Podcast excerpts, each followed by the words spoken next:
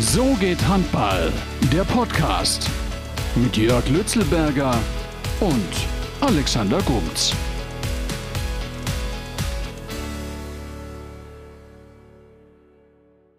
Herzlich willkommen zu So geht Handball der Podcast. Mein Name ist Alexander Gumz und ich begrüße Sie recht herzlich, euch da draußen, zu einer neuen Folge, Folge 12. Und natürlich sage ich Hallo an meinen kongenialen Partner, den Taktikfuchs. Und der hat ein neues Buch in seinem äh, Leben aufgeschlagen, ein Playbook hat er aufgeschlagen. Herzlich willkommen, Jörg Lützelberger. Hallo Gumzi, Servus vom Bodensee.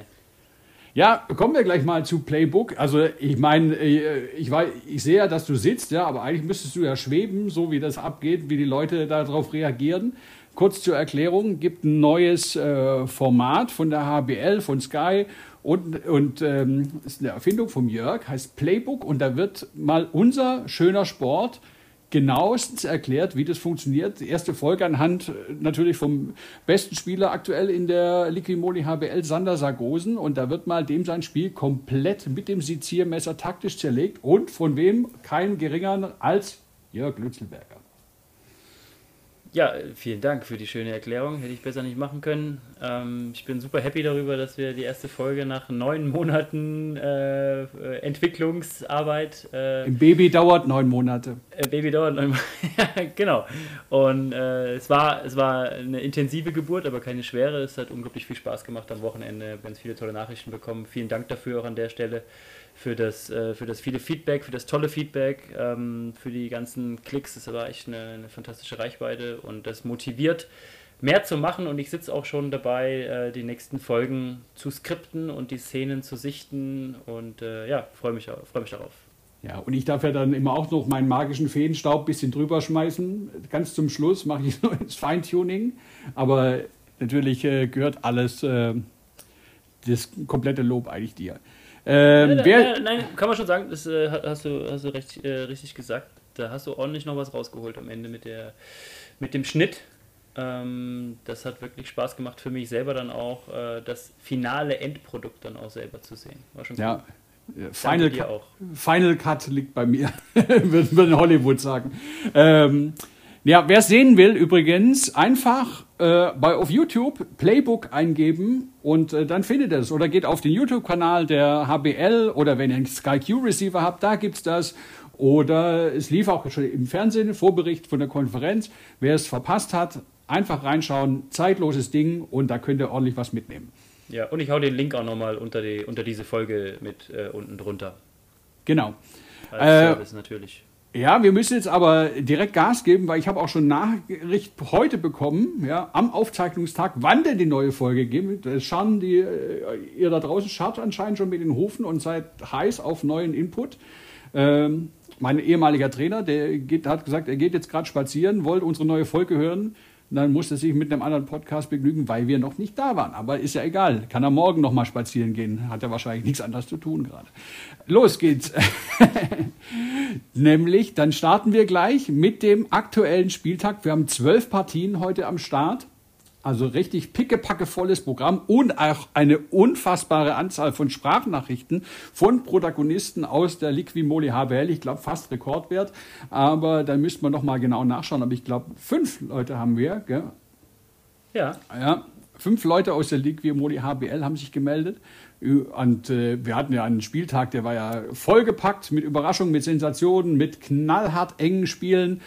Und äh, wir kommen gleich mal zum ersten Spiel. Da sieht das Ergebnis eigentlich deutlich aus, aber so deutlich war es gar nicht, weil es auch erst in den letzten Minuten entschieden wurde. Meldungen schlägt Leipzig 31 zu 28. Ja, war ein, ein wie sollte man sagen, rassiges Spiel. Also hm. war, war schon auch mal so drei, vier Minuten wilde Sau dazwischen, wo es echt hin und her ging mit Fehler, Fehler, Tor, Fehler, Fehler. Ähm, insgesamt aber konnte man sich einfach gut anschauen. Ne? Die Mannschaften haben äh, ordentlich um die Punkte gefeitet. Melsung mit der gewohnt offensiven Abwehr, äh, Leipzig äh, deutlich kompakter. Philipp Weber, der wahnsinnig am Kabel gezogen hat äh, und echt äh, nichts unversucht gelassen hat, da äh, Punkte aus Kassel mitzunehmen. Ja, zehn und, Tore von Philipp Weber Ja, Ähm, hat mir echt Spaß gemacht, das Spiel zu sehen.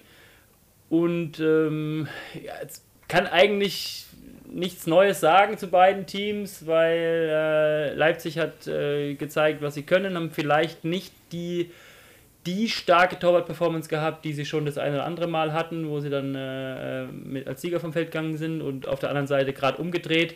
Melsung hat mich nicht überzeugt defensiv, aber auf der Torwartposition. Äh, ja, Simic äh, reißt dann echt äh, einige auch freie Bälle ähm, weg und äh, es führt eigentlich dazu, dass Melsung nie so richtig in Schwierigkeiten kommt, auch wenn ja. es knapp ist bis zum Schluss.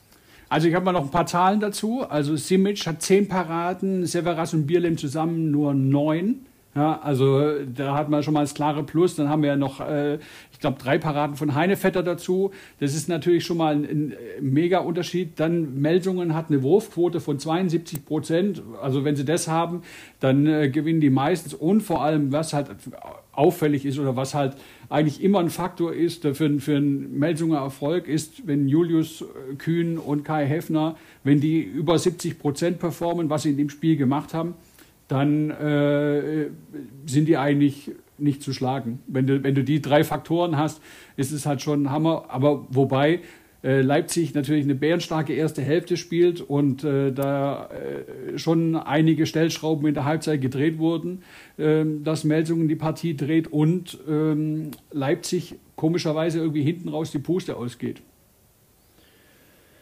Ja, ähm, ja, also wie gesagt, ich sehe es auch so, dass Melsungen da alles andere als souverän und dominant äh, und Bären äh, deutlich stärker als Leipzig da das Spiel gewonnen hat, sondern äh, Kleinigkeiten dann am Ende entschieden haben, beziehungsweise Leipzig vielleicht einfach so der, das Momentum gefehlt hat, mal äh, nicht nur auszugleichen, sondern mal ein, zwei in Führung zu gehen in der letzten Viertelstunde.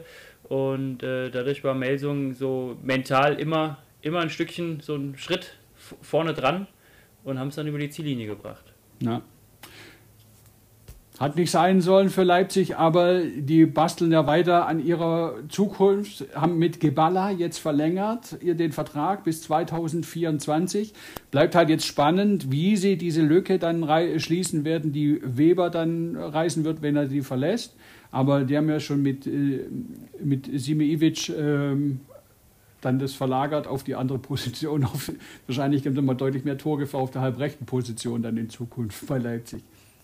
Ja, genau. Also Ivic, Ivic ist eine starke Verpflichtung. Äh, Geballa hat eine geile Entwicklung hingelegt. Das sind tolle Personalien für Leipzig und jetzt ist eigentlich die große Frage, wie, äh, wie reagieren sie auf den Abgang von Philipp Weber. Das wird ja. so die, die, die äh, Schlüsselposition daneben auch noch sein. Eine Schlüsselposition, die auch verlängert hat, kommen wir gleich zum nächsten Spiel, nämlich bei Wetzlar hat der Torhüter Tim Klimke hat, hatte mal, ein, äh, der fühlt sich da, glaube ich, richtig wohl, hat mal verlängert bis 2025 und hat dann auch gleich mal mit elf Paraden eine starke Performance hingelegt. Gegen Hannover 26 zu 24 gewonnen. Und eigentlich ist es ja das Duell der beiden Heimschläfer, ja, weil äh, Wetzlar und Hannover, die sind zu Hause bockstark. Sobald die in den Bus steigen müssen, wird die Performance meistens deutlich schlechter. Und ich muss ja mal noch meinen Hut ziehen vor Ole Forsell Scheffert, ja, der hat da mit einer Platzwunde äh, das Spiel durchgezogen. Also im Fußball hätten sie sich 2000 Mal gewälzt und irgendwas gemacht, äh, vielleicht außer Dieter Höhnes. Aber ähm, der ein äh, bisschen Pflaster drauf, Turban und weiter geht's. Ja, rein ja, in die Zweikämpfe. Das sah echt sexy aus. Auch eine, eines der Instagram-Motive auf dem HBL-Kanal mit bisschen mehr Likes ähm, äh, die, das blutverströmte Gesicht da, aber er kam dann zurück, zweiten Halbzeit, äh, ordentlich gespielt und äh, nicht, nicht gejammert, so wie wir das von Handballern gewohnt sind. Die Szene selber war halt äh, unglücklich, kein Vorwurf ja. an, den, an, den, an den Angreifer, er zieht den Arm durch zum Wurf, äh, er stellt sich einen Weg, was man als Verteidiger eben dann auch macht für sein Team, kriegt dann halt den Ellbogen an den Kopf. Ähm, das, das kann schon mal passieren und äh, da auch von der Stelle ja gute Besserung. Kann passieren. Und es hat sich ja gelohnt, Sie haben ja mit 26, ja. 24 dann äh, die zwei Tore Führung aus der Halbzeit 16, 14 auch äh, über die Ziellinie gebracht und ähm, die beiden Punkte in Wetzlar behalten. Ja, wobei die letzten 10 Minuten, da stand es 22, 21, also da war es schon, schon ähm, hat man eigentlich äh, gedacht, es bleibt äh, spannend bis zum Schluss. Aber dann haben Chavo und Rubin, die beide ein richtig gutes äh, Spiel gemacht haben, die haben äh, dann so das Heft in die Hand genommen. Dann übrigens starkes, bärenstarkes Überzahlspiel von Wetzlar. Die haben sieben Tore aus der Überzahl gemacht, also ja. das ist richtig gut. Ja, und zu Hannover muss man noch sagen, ja, äh, da wird aus dem spanischen Duo in der neuen Saison ein spanisches Solo, ja, weil bleibt mhm. nur Ortega da, der hat äh, ähm, jetzt um zwei Jahre verlängert und Ica Romeo, Ica Romeo äh, der geht nach Bietigheim. Also riesen, in meinen Augen riesen Glücksgriff für Bietigheim. Man, die, die Frau, seine Frau Laura Steinbach, die kommt ja aus der Ecke und deswegen zieht sie wahrscheinlich nach Hause, wie der Schwabe sagen wird. Ja, und mir, mir gefällt es einfach, dass, äh, dass, dass er wirklich, er hätte ja den Namen gehabt, um sicherlich auch deutlich früher ähm, und vielleicht auch noch deutlich attraktivere oder vom, vom Namen her attraktiver klingende äh, Engagements als, Chef, als Cheftrainer zu bekommen. Und er äh, beendet seine Karriere als Spieler, geht als Assistent zu einem sehr, sehr guten äh, Kollegen ähm, äh, und macht dann, ich weiß nicht, zwei, drei Jahre jetzt bei Hannover, glaube ich schon, mhm. oder länger, vier. Ja. Ich weiß nicht, wie lange da äh, als Assistent von Ortega da mit dabei ist und ähm, startet jetzt in der zweiten Liga mit einem mit einem neuen Projekt, das erste Projekt als Head Coach. Und das finde ich, finde ich gut, wenn äh, wenn man einfach so, so Schritte geht. Ähm, kleine Randnotiz auch, hat mir auch bei Gudjon Sigurdsson zum Beispiel sehr, sehr gut gefallen, wie er das in Gummersbach äh, angegangen ist und wie er selber gesagt hat, hey, ich bin Weltklasse-Spieler gewesen, aber jetzt bin ich Trainer und bin Anfänger und ähm, muss erstmal äh, ganz schnell ganz viel lernen und äh, äh, ja, bisschen, bisschen mit Demut und Step by Step daran zu gehen, finde ich sehr sympathisch. Ja, also ähm, vier Jahre wären sie dann insgesamt dort. Ja. Also das ist natürlich schon ist natürlich auch eine Geldfrage wahrscheinlich bei Hannover, weil wird ja auch 3,50 Euro bekommen haben. Und in Corona-Zeiten ist dann halt auch so eine Sache, wie du wahrscheinlich dich da aufstellst in, für die Zukunft. Ja, das könnte bei dem einen oder anderen äh, Team dann auch für die, für die nächste Saison eine Rolle spielen. Das ist halt jetzt die große Zeit, wo, wo man als Geschäftsführer wieder ein, ein Geld einsparen kann, indem man halt eine Position nur zweifach besetzt oder eben auch nur einfach besetzt und dann äh, ganz junge Leute äh, als, äh, als Backup dann dazu stellt oder ob man sich das trotzdem gönnt, dann nochmal eine teure Verlängerung zu machen oder oder oder. Und ähm, ja. das wird jetzt vielleicht äh, auch noch weitere Auswirkungen geben, das hatten wir ja auch schon prognostiziert, dass die Corona-Zeit dann eben nicht nur Nachteile hat für den Nachwuchs, also für den Nachwuchs, der nicht trainieren und nicht spielen darf, äh, mit Sicherheit aber für die Jungs, die jetzt schon irgendwo in einem Bundesliga-Kader drin sind, öffnet sich vielleicht auch mal früher ein bisschen eine Tür zu mehr Einsatzzeiten, äh, weil der Club sich da eine Position von äh, einem, einem, erfahreneren Spieler einsparen möchte. Ja. ja, und dass es ja nicht schlecht sein muss, ist ja Hannovers beste Beispiel. Wenn ich ja jetzt nur mal an Vincent Büchner denke, ja, der, in, der in den letzten Wochen echt mega stark performt. Ja, der hatte auch ja. jetzt in dem Spiel, äh, ich glaube, auch sechs, wieder sechs Tore gemacht. Also der ist richtig gut drauf. Ja, also abschließend zu dem Spiel vielleicht, vielleicht noch, äh, noch mal äh, eine So geht Handball-Einschätzung. Klar. Ähm, Wetzlar äh, habe ich, hab ich gesehen, was ich, was ich von Wetzlar erwartet habe. Ja, gutes, gutes Kollektiv, im Rahmen ihrer Möglichkeiten echt, äh, echt ordentliche Leistungen. Ähm, Hannover hätte das Potenzial, auch in Wetzlar zu gewinnen, haben aber ihre Abwehr nicht, nicht so geil auf die Platte gebracht. Mhm. Ähm, Wetzlar hat sich sehr gut vorbereitet, gerade gegen die 5-1 und es ist Ortega, spanische 5-1 ähm, und sie haben da aber äh, doch Lösungen gefunden mit dem hohen, hohen Einläufer überholzt, äh, dann so alles so ein bisschen verschleppend und dann mit dem Tempowechsel ähm, die Spieler in Position gebracht und ähm, da hat das nicht immer gut funktioniert ähm, für, für, für Hannover und deswegen auch verdient der Sieg für Wetzlar. Also ist das deine Lösung, hoher Einläufer gegen eine 5-1-Deckung oder was?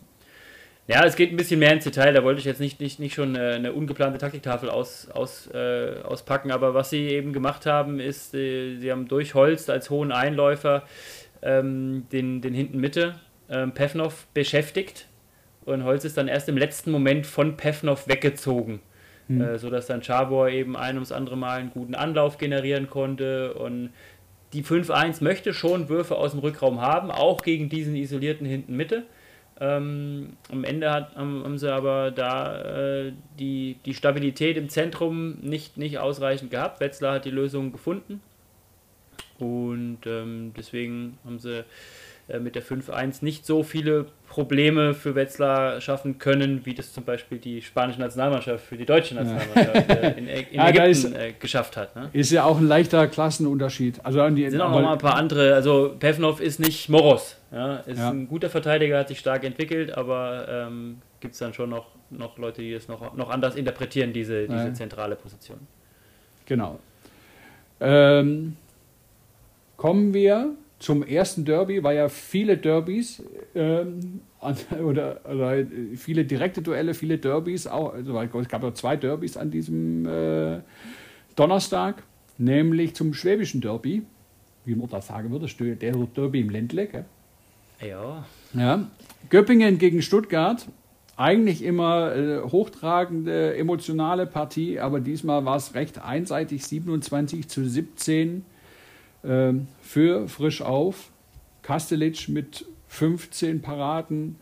Heimann macht 5 und 6, der ist auch richtig gut drauf. Dann haben die ja auch mit dem zweiten Mann hinter Schiller, hat Göppingen verlängert mit Till Hermann, der hat auch äh, viele Spielanteile bekommen, dann hinten raus. Und dein alter Kumpel Gunnar Stein Jonsson, den die jetzt geholt haben, der äh, hat auch gespielt, hat aber einmal geworfen, nicht getroffen. Ja, aller Anfang, aller Anfang ist schwer und die Bundesliga ist eine besondere Liga. Ich freue mich, habe ich äh, Gunnar auch geschrieben, dass er wieder, wieder zurück ist in der HBL und ich hoffe, dass er da auch noch Akzente setzen wird. Ähm, erwartet sicherlich auch in Göpping keiner, dass er das, äh, in seinem ersten Spiel direkt äh, 5 aus 5 äh, wirft am Ende des Tages das erwartete Spiel eigentlich, weil die Mannschaften gerade jetzt in extrem unterschiedlichen Phasen unterwegs sind. Ja, Göppingen ist mega gut drauf, sind unglaublich physisch äh, in, in, der, in der Defensive, schalten richtig gut um und ähm, haben auch äh, Unterstützung von beiden Keepern dahinter. Ja, und Stuttgart hat Schwierigkeiten mit dem Sieg in Melsung kurz mal aufhorchen lassen und äh, jetzt aber eigentlich so die Bestätigung, dass sie nicht gerade auf dem Höhenflug unterwegs sind und dass sie wahrscheinlich auch die nächsten 1, 2, 3 Spiele äh, kämpfen werden um Punkte. Überragendes Stichwort übrigens, Unterstützung von beiden Keepern. Ja? Äh, Kastelic hat äh, in dem Spiel gehalten. Dadurch hatte ähm, Daniel, Rebmann. Daniel, Rebmann viel Zeit, das Spiel sich anzugucken und eine Analyse zu schicken. Und deswegen sagen wir herzlichen Dank, Daniel Rebmann. Hier kommt die erste Analyse von einem Spieler aus der HBL, Daniel Rebmann. Also wir haben uns natürlich auf die Spielzüge von, von Stuttgart äh, gut, gut eingestellt, im Videostudium vorher, im, im Abschlusstraining. Äh, dann wusstet mir natürlich, was, was auf uns zukommt. Ja, das gleiche haben wir natürlich auch gemacht mit, mit der Abwehr, die, die Stuttgart spielt. Aber nichtsdestotrotz war das für, für uns dann irgendwo auch, auch ein Spiel, wo, wo es dann darum geht, dass wir auf unsere Leistung schauen. Äh, dass es ein Spiel war, dass auch äh, ja, wir einfach mit unserer Leistung dafür verantwortlich sind, wie das Spiel ausgehen wird. Äh, wir wussten natürlich, dass Stuttgart mit, mit Yogi Bitter, äh, mit Vigo Christiansson und mit Patrick Zieger natürlich überragende Einzelspieler hat, die wir natürlich äh, nicht ins Spiel kommen lassen. Und ich glaube, das ist uns wirklich gut gelungen. Äh, ja, und dann sind wir einfach durch eine kompakte Abwehr, die stabil dastand, äh, einfach in, in das Gegentorspiel gekommen, was sonst auch ein ja, eine Stärke von Stuttgart ist über Parteiche und Sieger. Das haben wir eigentlich gar nicht zugelassen und hatten da, glaube ich, ein gutes Plus. Und dann war das am Ende auch, glaube ich, dann so verdient. Danke, Dani Rebmann nach Göppingen. Und Danke, Dani. Glückwunsch zu zwei wirklich verdienten Punkten, 27-17, zur Halbzeit schon 14-7 ja, die, geführt. Der, der Grundstein wurde ja schon die ersten zehn Minuten gelegt, da stand es 8-1. Ja, also äh, da war Stuttgart eigentlich gar nicht auf dem Feld. Wobei Stuttgart, die schrauben ja jetzt schon gewaltig an der Zukunft. Ja, die haben jetzt äh, Egon Hannus verpflichtet, äh, Mittemann. Dafür Aus Ungarn, ja. ja, aus Ungarn, ja, war im WM-Kader. Der ist 23 Jahre alt. Wo, der Verein, wo er jetzt herkommt, den spreche ich jetzt nicht aus, weil sonst kann ich nicht mehr weitersprechen, weil ich mir die Zunge gebrochen habe. Kann, kann, kannst du nur verlieren, ja. kann ich nur verlieren. Ja. Ähm, aber ähm, dafür wird Falovegi den äh, Verein verlassen. Elva Askerson, der hat den Verein schon direkt jetzt verlassen. Der ist, geht nämlich nach Nancy, also mit sofortiger Wirkung. Also die schrauben gerade mächtig am Kader. Tim Wieling, äh, rechts außen, äh, hat eigentlich auch ganz andere Ambitionen gehabt, kam als Top-Torschütze aus der zweiten Liga, geht jetzt wieder zurück nach Hamm. Ja, dafür holen sie einen Dänen, Sebastian Augustinussen, Nussen, Nussensen, Aus der, aus der französischen Liga kommt der. ja, aus Nantes. Ich kenne den eigentlich nur aus, Kler, aus Kern, äh, da habe ich den noch in der Champions League gesehen, aber das ist schon, äh, oder Euroleague, nee, Champions League war es, glaube ich. Äh, also ich habe den schon mal gesehen, der ist, äh, ist schon ein guter. Und äh, die schrauben da mächtig an der Zukunft. Ja. Tulin ist ja auch schon fix, also für die Torhüterposition, kommt aus Magdeburg, wird Ersatz für Yogi Bitter. Also da wird noch einiges passieren beim TVB. Neuer Trainer mit Roy Sanchez ab Sommer. also Genau. ist, Das hatten wir noch äh, gar nicht erwähnt, gell? Roy Sanchez hatten Hat wir wir noch gar nicht erwähnt. Ja. Ja. Roy Sanchez, äh, ehemaliger Co-Trainer von Jens Bürkle in Hannover Hm. gewesen. Jetzt die, letzte, die letzten Jahre äh, Head Coach der zweiten Mannschaft vom FC Barcelona in Barcelona. Ja. Genau. Guter Mann. Nächstes Spiel, Gumzi. Nächstes Spiel, weiter geht's. Ja, ähm, ja Herzschlagspiel im Tabellenkeller Minden-Nordhorn. Hochdramatisch, die letzten zwei Minuten. Minden hatte zweimal die Chance zum Sieg. Erst Knorr an Pfosten, dann nochmal ein Wurf geblockt. Und äh, wir hatten noch eine Premiere in dem Spiel. Und das von, einem, äh, von eigentlich dem erfahrensten Spieler, also einem der erfahrensten Spieler in der, in Ich der glaub, ganzen es Liga. Der, es, es ist der äh, dienstälteste äh, Dienstältester Feldspieler. Feldspieler, ja. Christian Zeitz, also ein Bärendienst hat er sich äh, geleistet, nämlich die erste blaue Karte der Saison hat er sich geholt, wegen Meckerns. Und, und das beim Stand von 16 zu 16. Also, Ja, äh, Situation war die, dass er äh, früh im Spiel eine Zeitstrafe bekommen hatte und ich habe das ja, ich habe ja von dir die Nachricht bekommen, dass er die blaue Karte bekommen hat und habe mir danach erst das Spiel äh, im, Re- im Real Life angeschaut ähm, und habe deswegen immer schon ein Auge auf ihn gehabt und er war die ganze Zeit schon unzufrieden. Auch mit, mit Schiedsrichterentscheidungen, die gar nicht mehr gegen ihn gingen, sondern gegen seine Mannschaft hat er schon gehadert und ich- ich kann es so, es gibt so Tage, wenn man nicht konzentriert oder fokussiert ist und sich dann, dann lässt man sich dazu hinreißen, sich da mal reinzusteigern. Und das hat er einfach, das ist ihm passiert. Er hat sich da Stück für Stück reingesteigert und dann kam diese Szene äh, mit dem direkten Freiwurf oder nicht, nicht direkter Freiwurf, aber mit dem Freiwurf, bei dem nur noch wenige Sekunden äh, zu spielen sind oder war es eine passive Spielsituation? Auf jeden Fall stand, Ah. stand die, war es, es war eine Freiwurfsituation. Nordhorn stellt eine Mauer hin, also wirklich drei, vier Spieler, die den Freiwurf, äh, die, die, die neben dem Spieler stehen, der den Freiwurf ausführt, Ja. Rückraumspieler dahinter. Und er wollte dann da äh, nicht äh, neben seinen Verteidigern äh, stehen äh, auf der 6-Meter-Linie, sondern hat dann versucht, sich seitlich so, wie man das halt auch macht, um an die Wurfhand zu kommen, um ein bisschen Druck äh, auf, den, auf den Rückraumschützen aus. Also er hat das äh, er hat, nach meiner Meinung nach, war, war er, wenn er den Abstand nicht eingehalten hat, war das jetzt nicht extrem deutlich. Ja, und es war schon eine, eine harte zweite Zeitstrafe für ihn. Er hatte vorher eine Zeitstrafe wegen Foulspiel, dann kriegt er die zweite Zeitstrafe wegen Nicht-Einhalten des Abstandes oder zu früh sich äh, Richtung, Richtung Schützen, Richtung Ball zu bewegen ähm, und kann sich dann da nicht kontrollieren und kriegt halt die plus zwei obendrauf. Und äh, das, das, das automatisch führt ja alleine schon zur roten Karte, die dritte Zeitstrafe. Nur dann hat er wohl äh, in der Emotion heraus, weil er dann ihm klar wurde, dass das nicht clever war und dass das Spiel damit für ihn beendet ist, hat er dann wohl noch was zum Referee gesagt. Äh, und ja, äh, in der leeren Halle äh, kann der Referee auch hinterher nicht mehr sagen, ich habe es nicht gehört. ja, das ist halt Ähm, Pech. deswegen, deswegen ist der Schiedsrichter natürlich auch im, im Zugzwang, dann da auch eine, eine blaue Karte hinterher zu geben. Und äh, Christian wird selber wissen, dass äh, Christian Seitz wird selber wissen, dass das, dass das ihm nicht passieren sollte äh, und auch nicht wieder passieren wird. Und ähm, jetzt kriegt er eine Konsequenz dafür, mindestens ein Spielsperre ist automatisch bei einer blauen Karte äh, die Konsequenz.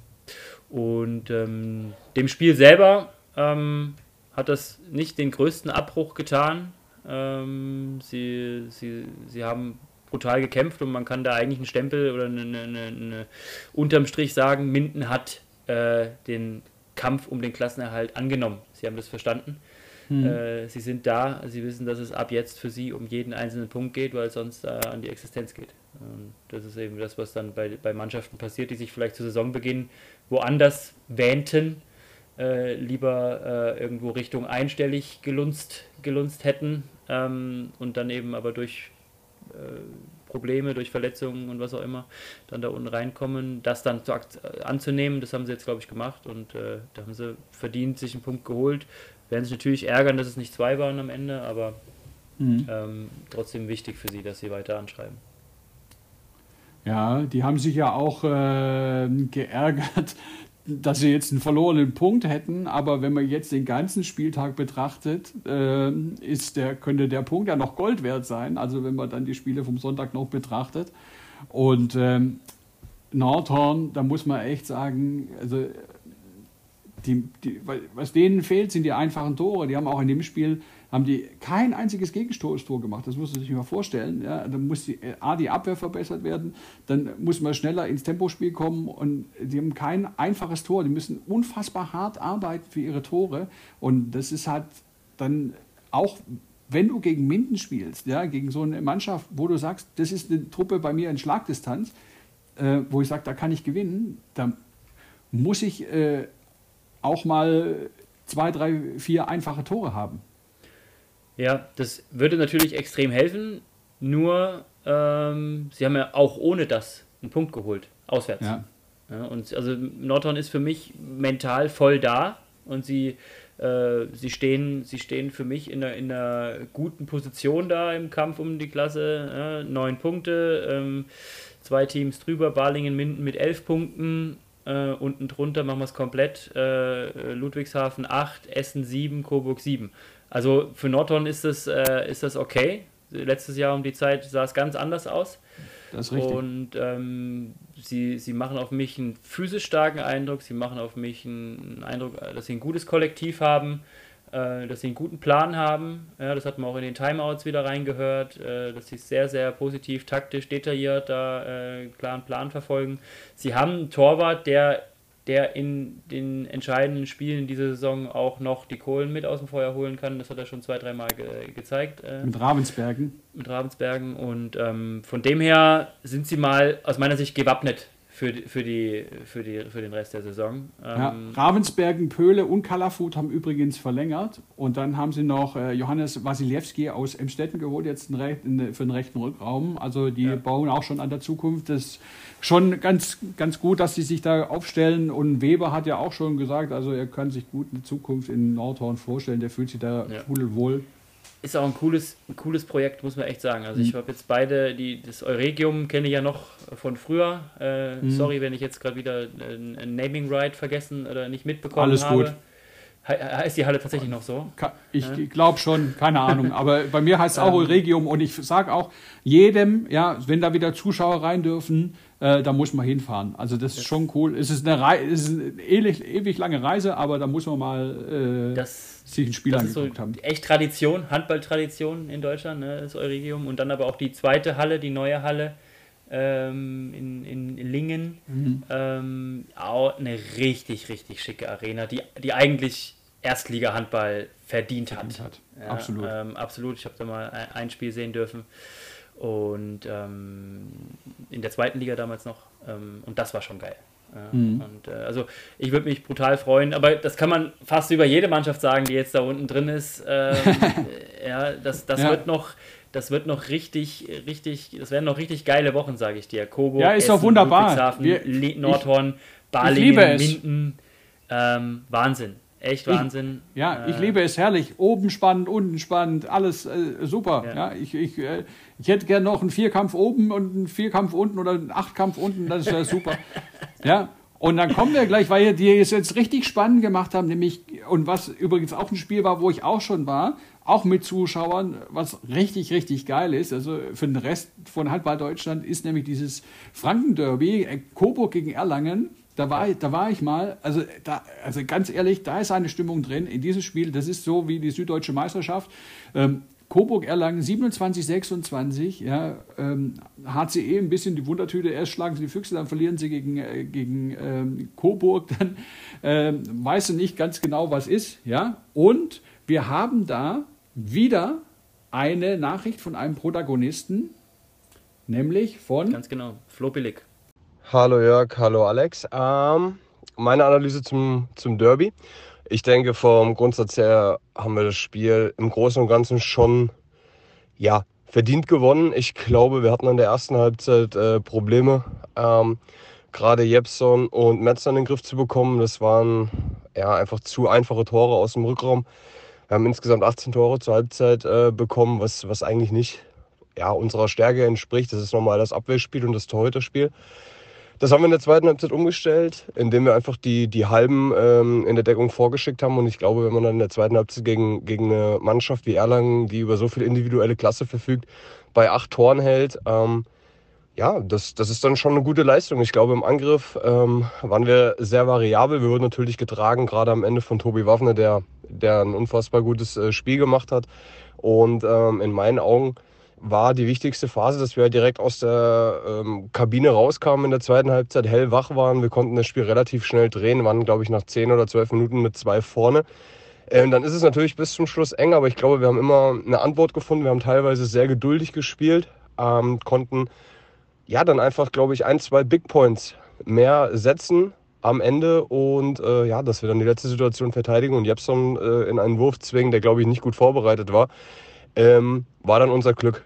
Für uns ähm, ganz, ganz wichtiger Sieg, nicht nur wegen der Derby-Geschichte, ähm, sondern auch, ja, weil wir allgemein jetzt den Anschluss wieder äh, hergestellt haben an die Mannschaften vor uns. Und äh, ich glaube, das wird uns noch richtig Auftrieb geben. Wir haben noch ganz viele Spiele zu spielen und ähm, ja, ich bin gespannt. Ähm, was, was noch drin ist für uns. Wir glauben an uns jetzt gerade nach den zwei Siegen äh, aus den letzten drei Spielen und ähm, wollen natürlich versuchen, direkt am Donnerstag gegen Minden nachzulegen. Das ist doch mal eine schöne Kampfansage, oder? Mega, mega. Flo Billig ist eh, das ist eine Maschine. Ja, also was der schon die ganze Saison abreißt, ist ja schon Wahnsinn.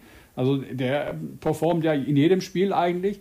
Und ähm, also bessere Analyse kann man ja auch nicht machen. Gell? Also, äh, dass sie die halben Vorspiel schieben, dann da den, den Spielfluss unterbrücken. Und niedlich fand ich ja auch, dass sie Jepson den letzten Wurf in den schlechten Wurf äh, zwingen. also äh, Jepson hatte ungefähr acht schlechte Würfe in dem Spiel, weil er hatte äh, also erschreckende Zahlen. Er hat, stehen zwar sieben, steht vorne, aber hinten steht eine 15. Ja, also unter 50 Prozent. Also äh, der hatte nicht so gerade die, die, der hatte zwar die Schusskarte, aber nicht die Trefferkarte. Ja, verrücktes Spiel. Kassierst 18 Tore in der ersten Halbzeit und dann 8 in der zweiten. Ne? Einfach mal ähm, da 10, 10, Tore weniger, die, die Messer ausgepackt ähm, richtig stark gefeitet. Und manchmal reicht es eben auch, einen Schritt früher, einen halben Schritt früher, den Gegner einen halben Meter mehr vom Tor fernzuhalten, mhm. dadurch den Torhüter ins Spiel zu bekommen, dadurch vielleicht ein, zwei schnelle Tore im Gegenstoß zu machen und dann äh, das, Momentum, das Momentum zu bekommen. Und das ist ihnen einfach gelungen in dem Spiel. Ähm, und was er auch richtig gesagt hat, war übrigens eine sehr geile Zusammenfassung auch von Flo, muss ich sagen, von mhm. dem Spiel. Ähm, Tobi Wafner ist gerade überragend in Form. Ja, da hat er absolut recht. Wer auch richtig gut in Form ist, war bei unserem nächsten Spiel, das war nämlich kurzfristig angesetzt. Füchse gegen Flensburg, weil Flensburg keine Champions League gespielt hat. Dann hat die HBL gesagt, wir haben ja noch ein paar Spiele hier, hier rumliegen. Ja, schieben wir doch mal eins rein. Ja, und, zwar, und zwar kein schlechtes. Füchse gegen Flensburg. Und ähm, wer da eine überragende Form hat, die hat er ja schon bei der WM gehabt, die hat er schon im Dezember gehabt, ist Hampus Wanne, der macht mal kurz 12 von 13. Also das ist schon richtig geil. Und dann, was die Flensburger dann auch noch ähm, äh, vom Kreis abliefern mit Goller und Halt, nochmal sieben Tore vom Kreis. Ja, und dann äh, meint noch die, meinen noch die Füchse, äh, sie sollen mal, sie spielen mal einen Wettballern mit der SG, ist auch keine so gute Idee. Ja, und ähm, dann kommen halt auch keine Punkte raus. Zum zweiten Mal dann. Also die war eh keine so überragende Woche für die Füchse. Ja, das hören wir gleich nochmal. Ähm, starke Leistung von Flensburg. Ne, sie sind in dem Spiel äh, äh, das, das reifere Team, das kompaktere Team, das komplettere Team. Ähm, ohne das jetzt irgendwie extrem deutlich zu machen. Füchse haben schon auch gezeigt, dass, was, für, was für eine Qualität sie haben, was für ein Potenzial sie haben. Nur ähm, sie, sind, sie sind dann an der Stelle, äh, ja, Flensburg einfach ein Stückchen weiter und hat auch äh, ähm, verdient gewonnen. Dann machen wir weiter mit dem Sonntag und da haben wir schon wieder die Füchse und wieder Topspiel, diesmal gegen die Rhein-Neckar-Löwen. Und äh, da war dann die Woche des Grauens für die Füchse komplett. Also international haben sie auch noch unentschieden gespielt unter der Woche. Meine, die haben viermal gespielt der, unter der Woche. Und äh, gegen die Füchse auch verloren. 23 zu 29. Und äh, unfassbar starker Beginn von den, äh, von den Rhein-Neckar-Löwen 1 zu 7. Und ähm, Andi Schmid hat mal wieder gezeigt, was er kann. Ja, unglaublich. Also wenn ich nur die eine Szene angucke, wie er den Bodenpass äh, durch die Füße von äh, Marsenic spielt an, äh, an äh, ja, sag mir schnell, wie der Kreis Kohlbacher, Kohlbacher. Kohlbacher, Janik Kohlbacher, ja, sorry. Entschuldigung. Schmid Kohlbacher, natürlich. Auch bekannt aka die Achse aka die Achse, ja, also sensationell. Ich meine, ich äh, weiß da, wovon ich spreche, auch großer Verteidiger gewesen, habe auch zwischendurch mal einen Ball durch die Beine bekommen, weil, ja, weil man denkt, man hat dann die Reichweite, aber dann kommt es so ein Typ beste und dann Pass. Es ist der, der beste, beste, Pass. Also ja, kurze, aufsteigen. Kurze, äh, so geht Handballinfo für alle Trainer unter den Zuhörern. Äh, ein, ein Pass durch die Beine ist am schwersten zu verteidigen für die Verteidiger dahinter, also für die ja. Gegenspieler des Kreisläufers. Ja, das ist einfach schwerer ranzukommen. Ähm, und der, Ball, der Mann, der den Ball durch die Beine kriegt, der, der steht ja immer im 1 gegen 1, stehst du vor deinem Spieler nicht mit geschlossenen Füßen da. Ja? Und wenn der Ball dann doch mal an den Fuß geht, ist die Wahrscheinlichkeit extrem hoch, dass du im Ballbesitz bleibst. Ja. Ähm, deswegen äh, klares Plädoyer für mehr Bodenpässe äh, zum Kreisspieler durch die Beine. Beine. Ja. Bitte schulen, ganz früh schulen. Ja, das ist ein sehr schönes Mittel, vor allem weil der Ball ja aufsteigt und man kann ihn direkt verarbeiten. Das ist ja man kann ihn länger, Man kann ihn länger fangen als Kreisläufer. Ein direkter ja. Pass ist viel schwerer zu fangen als ein Bodenpass. Ja. Und auch bei dem Spiel haben wir eine Sprachnachricht, da freuen wir uns sehr, nämlich von dem Rechtsaußen der Rhein-Neckar-Löwen, Patrick Krötzky. Servus, ihr zwei. Erstmal ein großes Kompliment an euch für den coolen und informativen Podcast. Macht äh, wirklich jede Woche Spaß zuzuhören. Ähm, und jetzt zu eurer gewünschten äh, Spielanalyse vom Spiel gestern in Berlin. Ja, ich glaube, für uns war es einfach wichtig, nach äh, einer wirklich schlechten Leistung die Woche zuvor in, in Göppingen, wo auch äh, ja, Göppingen einfach komplett die bessere Mannschaft war und wo auch so die Basics bei uns äh, ja nicht so da war, wie, wie man es eben braucht, um ein schweres Auswärtsspiel in Göppingen zu gewinnen. Ähm, wir jetzt ein ganz anderes Gesicht zeigen konnten, dass wir zwei Kämpfe gewonnen haben, vor allem defensiv. Ähm, war richtig stark, wie wir uns gegenseitig geholfen haben. Da war ja ganz schwer nur ein Durchkommen für Berlin. Daraus resultierend haben wir die Fehler, die die Berliner auch im Angriff gemacht haben, äh, sehr, sehr gut und schnell mit Gegenstößen ausgenutzt. Und klar, nach so einem 7 zu 1 Start äh, ist es auch einfacher, das weitere Spiel zu gestalten. Ähm, ich hatte außer kurze Zeit in der ersten Halbzeit, als Berlin mal auf zwei rankam und Palika dann sogar noch, äh, glaube, zwei, zwei Bälle gehalten hat in der Phase, ähm, eigentlich nie das Gefühl, dass das Spiel nochmal kippen konnte. Ähm, das war schon äh, ja, auch stark dann von uns in der zweiten Halbzeit, dass wir uns auch von kleineren Rückschlägen äh, nicht haben umwerfen lassen, sodass das Spiel nicht mehr knapp wurde und dann wirklich auch geduldig und egal gegen welche Abwehrformation, auch nach der Umstellung auf die 5-1 bei Berlin, immer wieder die Lösung gefunden haben. Ähm, ja, ich muss vor allem den beiden im Innenblock äh, mit Ime Gislason und äh, Ilya Butovic ein Riesenkompliment machen. Die gestern geleistet haben, war schon richtig, richtig stark ähm, im Verbund und wie sie auch alles dirigiert haben und die Aggressivität, die einfach über das ganze Spiel hatten. Ähm, ja, da war gestern für Berlin zum Glück nichts zu holen. Ähm, für uns war es ein echt richtig guter Tag. Und jetzt hoffen wir, dass wir diese Leistung ein bisschen konstanter auch äh, wieder in den kommenden Wochen zeigen können. Ich hoffe, das passt soweit. Äh, macht's noch gut, viel Spaß euch und bis bald. Danke, Patrick Kretzky nach Mannheim. Danke. Und wie das passt, ja, da merkt man mal, was das für ein geiler Teamplayer ist. Allein diese Analyse, wenn er, wenn er direkt sagt, ja, Schlüssel zum Spiel waren die zwei im Mittelblock, die eigentlich wenig Aufmerksamkeit bekommen, eigentlich so in den Medien. Ja, aber das, das ist ja wichtig, dass die Spieler erkennen, wer eigentlich die äh, Faktoren sind, die einem das Spiel gewinnen. Ja, es sind dann so Leute, die eigentlich so die Drecksarbeit machen im Mittelblock, so Abwehrspezialisten und das natürlich, da muss man einen Hut ziehen. Ähm, dass, dass dann auch die Jungs, die dann halt auf der Tor, Torliste stehen, dass die äh, das auch erkennen. Und das ist eine schöne Sache, finde ich. Ja, ich glaube tatsächlich, dass der Innenblock äh, bei den Rhein-Neckar-Löwen ein Thema ist. Ja, und ja. dass sie da, die haben da ja auch ein ums andere Mal gewechselt äh, in der Saison, auch in der Startformation unterschiedliche äh, äh, Aufstellungen gehabt und mein subjektives, persönliches äh, äh, Empfinden aus der Ferndiagnose heraus ähm, ist es auch die, die, der, der, der Gislason, der Isländer und ähm, Abutovic, wenn er wieder fit ist, äh, die beste, die beste, ähm, das beste Paar, das beste Gespann da im Innenblock sind. Ähm, Nilsson hat mich ein ums andere Mal ähm, ein Stück weit enttäuscht. Ich weiß nicht, ob er. Mhm ob er äh, Schwierigkeiten hat oder Schmerzen hatte irgendwo. Ähm, aber er hat für mich äh, doch ordentlich Zweikämpfe auch verloren als Innenverteidiger in der Saison schon ähm, und wirkt auf mich ja in manchen Situationen ein bisschen schwerfällig. Ähm, natürlich. Ja, Nilsson wirkt für mich gar nicht da, also der wirkt für mich grundsätzlich gar nicht wie ein Innenverteidiger, ehrlich gesagt, oder ein Mittelblockverteidiger. Also mal dazu. Und er hatte auch, äh, Schwalb hat ja unfassbar viel experimentiert, auch in letzter Zeit, wo es halt nicht so gelaufen ist, gerade mit dem Mittelblock, ja. da, weil er hat ja gemerkt, dass er da nicht zufrieden ist.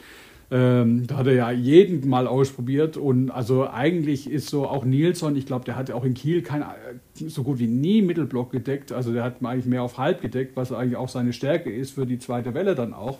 Ja, und so die Kombination mit Abutovic und Gislason, da merkst du jetzt, hast einen, einen, sag mal, einen stabilen und einen beweglichen und das sieht ganz gut aus eigentlich.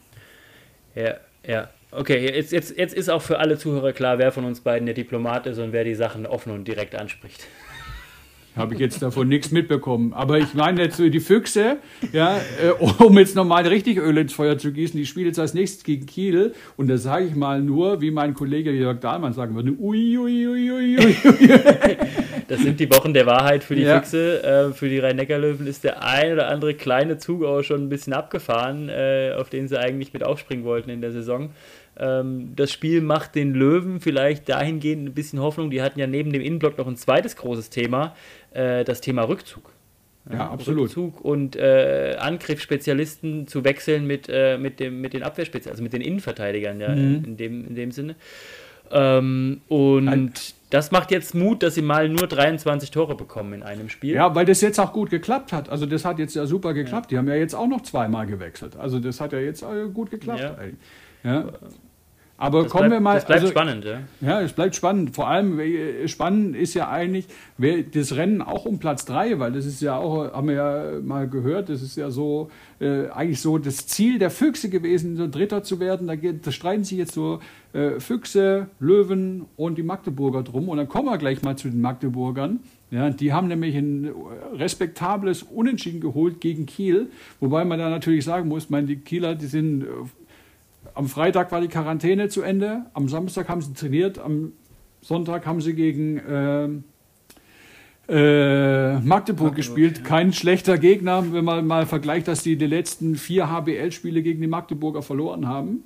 Ja, also äh, ja, jetzt haben sie fünfmal in, in, Folge gegen die nicht gewonnen. Also es scheint sich ein Trauma anzubahnen für, für die Zebras. Und ähm, äh, Jicha hat auch ein bisschen Kritik geäußert. Ja? So behandelt man kein Mitglied der Handballfamilie. Also das finde ich schon hart, aber ich meine, das sind ja die Regeln, die gelten auch für alle Mitglieder in der Handballfamilie. Und da darf man auch nicht, äh, auch wenn es das erfolgreichste Kind ist, das darf man nicht bevorzugen.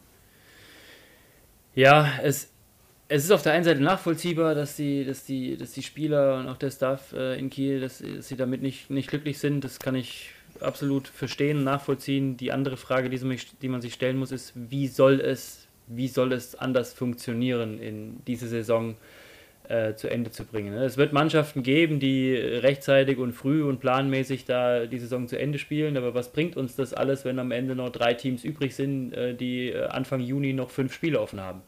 Ja. Oh, da hatte ich jetzt eine Sache vergessen, das musste ich nämlich noch sagen, nämlich beim Stuttgart-Spiel dadurch, dass Stuttgart hat jetzt 19 Spiele gespielt, ja, und da wolltest du mich ja noch gefragt, wie, wie das jetzt so ist.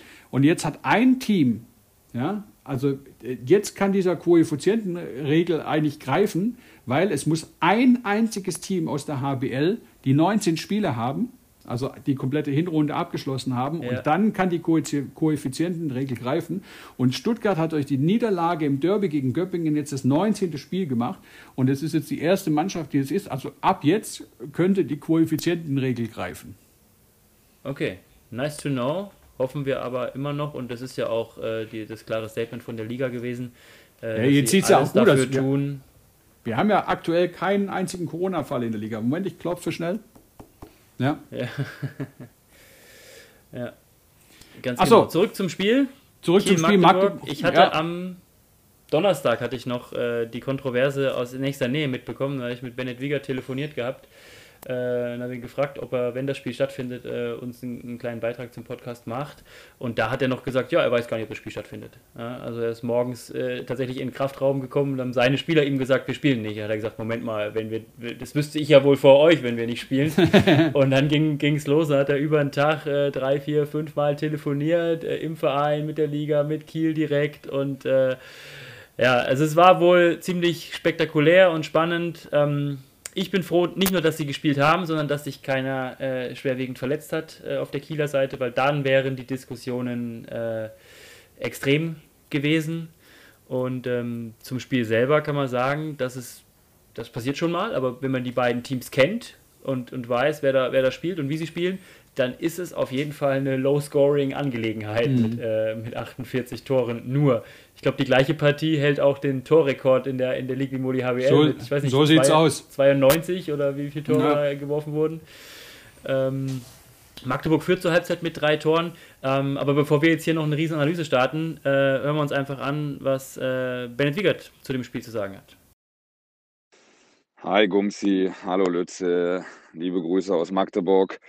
Ja, mit nicht mal 24 Stunden dazwischen hier kurz meine Einschätzung ähm, zum gestrigen Spiel, eine kurze Analyse, soweit ich das jetzt schon machen kann. Die Emotionen sind ein bisschen runter.